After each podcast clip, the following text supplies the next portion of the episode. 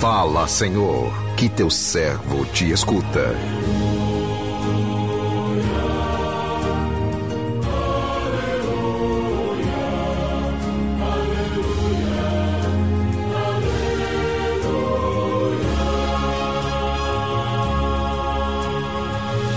O Senhor esteja convosco, Ele está no meio de nós. Proclamação do Evangelho de Jesus Cristo, segundo Lucas. Glória a vós, Senhor.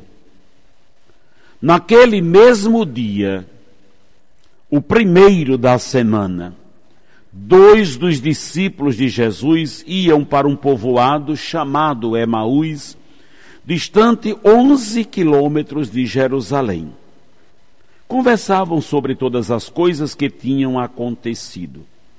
Enquanto conversavam e discutiam, o próprio Jesus se aproximou e começou a caminhar com eles. Os discípulos, porém, estavam como que cegos e não o reconheceram. Então Jesus perguntou: O que ides conversando pelo caminho? Eles pararam com o rosto triste e um deles chamado Cleofas, lhe disse: Tu és o único peregrino em Jerusalém que não sabe o que lá aconteceu nestes últimos dias? Ele perguntou: O que foi? Os discípulos responderam: O que aconteceu com Jesus o Nazareno, que foi um profeta poderoso em obras e palavras diante de Deus e diante de todo o povo.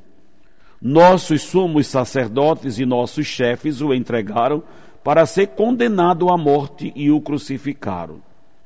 Nós esperávamos que ele fosse libertar Israel, mas apesar de tudo isso, já faz três dias que todas essas coisas aconteceram. É verdade que algumas mulheres do nosso grupo nos deram um susto. Elas foram de madrugada ao túmulo e não encontraram o corpo dele. Então voltaram dizendo que tinham visto anjos e que estes afirmaram que Jesus está vivo. Alguns dos nossos foram ao túmulo e encontraram as coisas como as mulheres tinham dito. A ele, porém, ninguém o viu. Então Jesus lhes disse: Como sois sem inteligência e lentos para crer em tudo que os profetas falaram?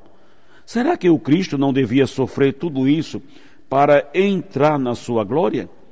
E começando por Moisés e passando pelos profetas, explicava aos discípulos todas as passagens da Escritura que falavam a respeito dele.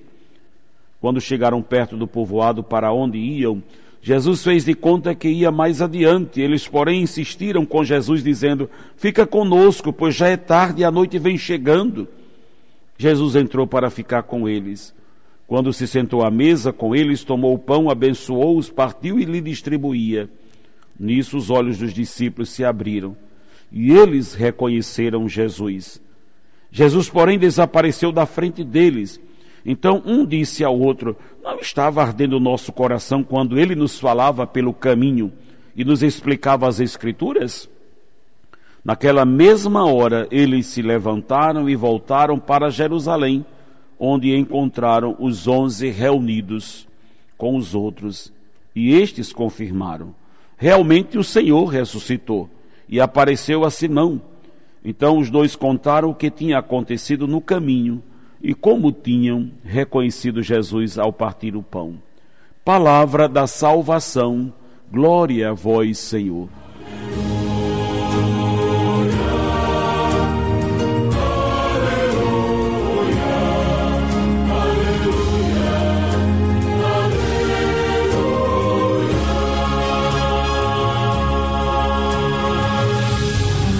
Meu irmão, minha irmã, ouvintes do programa Assim a Vida, você que reza conosco, assim como o Renato lá da Vila do Juá, em Caruaru, Pernambuco, também sintonizado aqui dizendo Assim a Vida, Deus te abençoe. Acabamos de ouvir a passagem do Evangelho de Jesus. E vimos no, no Evangelho de ontem, Jesus se apresentando a Maria Madalena, ressuscitado na figura de um jardineiro.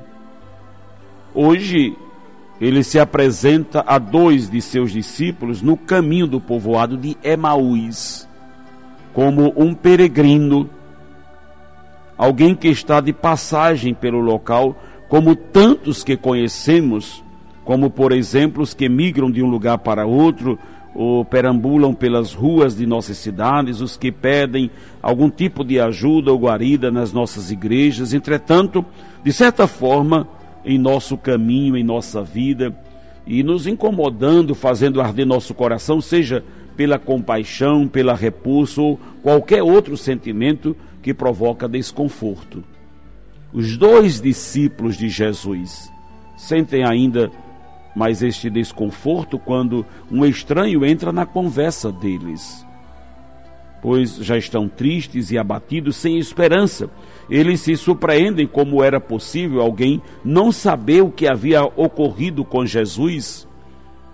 Só podia, é, só podia mesmo ser alguém de fora, de um lugar bem distante, para estar tão desinformado assim e eles tratam logo de explicar o que aconteceu. Porém, pelo fato de estarem tristes e abatidos pela dor, não conseguem perceber quem está ali, do lado deles, caminhando com eles, escutando seus desabafos. Tudo isso nos mostra que, quando estamos com o nosso coração tomado pela dor, tomado pelo medo, descrença ou por qualquer outro sentimento que não seja um sentimento de fé e confiança, temos dificuldade de perceber os sinais da ressurreição e até mesmo do próprio Cristo que se revela nos nossos irmãos e irmãs que sofrem. Não conseguimos enxergar no outro a imagem e semelhança de Deus e muito menos Deus que nos fala através dessas pessoas das situações, dos acontecimentos do cotidiano. Assim estavam os discípulos cegos pela dor. Pela dor. Nem nesse, nem mesmo toda a explicação da Escritura foi capaz de abrir seus olhos e seus corações. Eles só vão reconhecer Jesus quando ele, já em casa, à mesa, parte o pão. O que isso tem a nos dizer?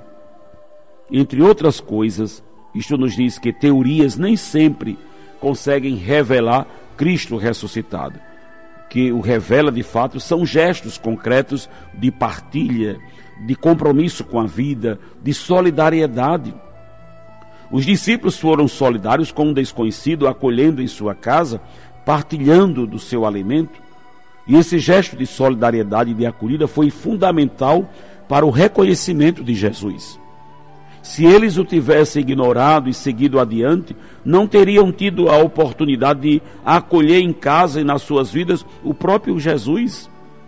Quando acolhemos o irmão que sofre, o migrante, o peregrino, os que não têm moradia, os que passam fome, os que estão nus, os, o, é, acolhemos o próprio Cristo. Foi, foi Ele mesmo que nos disse isso em outra passagem.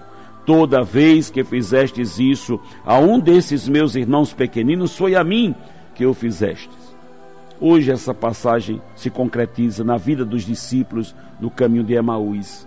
Eles acolheram o peregrino sem saber que estavam acolhendo Jesus. É um gesto de verdadeira graça, sinal de que tudo que viram e ouviram de Jesus não foi em vão. Não foi em vão. Meu irmão, minha irmã, esse caminho feito sem o reconhecimento de Jesus torna-se triste. Mas quando caminhamos com a presença de Jesus, o caminho torna-se um caminho de ressurreição, um caminho para a vida. Os dois discípulos estão realizando uma partilha de suas frustrações, de suas desilusões, dos dramas que aconteceram nos últimos dias. Os dois, diz a palavra, estavam como que cegos não reconheceram a presença de Jesus. Como é bom quando encontramos alguém que nos levanta, que nós podemos também até ajudar a se levantar. O pior é quando acontece o contrário. Encontramos alguém que nos joga ainda mais para baixo, ou quando nós somos alguém que, ao invés de levantar a alegria e a esperança, levamos o desânimo, a tristeza, a murmuração, a reclamação. O caminho de Emaús não nos chama a viver essa experiência frustrante, e sim a caminhar com o ressuscitado e com ele sermos também sinal de esperança na vida das pessoas, sermos portadores de uma palavra de fé, de uma palavra de encorajamento e de esperança. E quando cantamos os nossos salmos de lamentação, Jesus se coloca no nosso meio, Jesus se coloca perto de nós, naqueles momentos dramáticos no, da nossa vida, em que muitas vezes, ao invés de louvar a Deus, de bendizer o seu nome, nós lamentamos, murmuramos, reclamamos.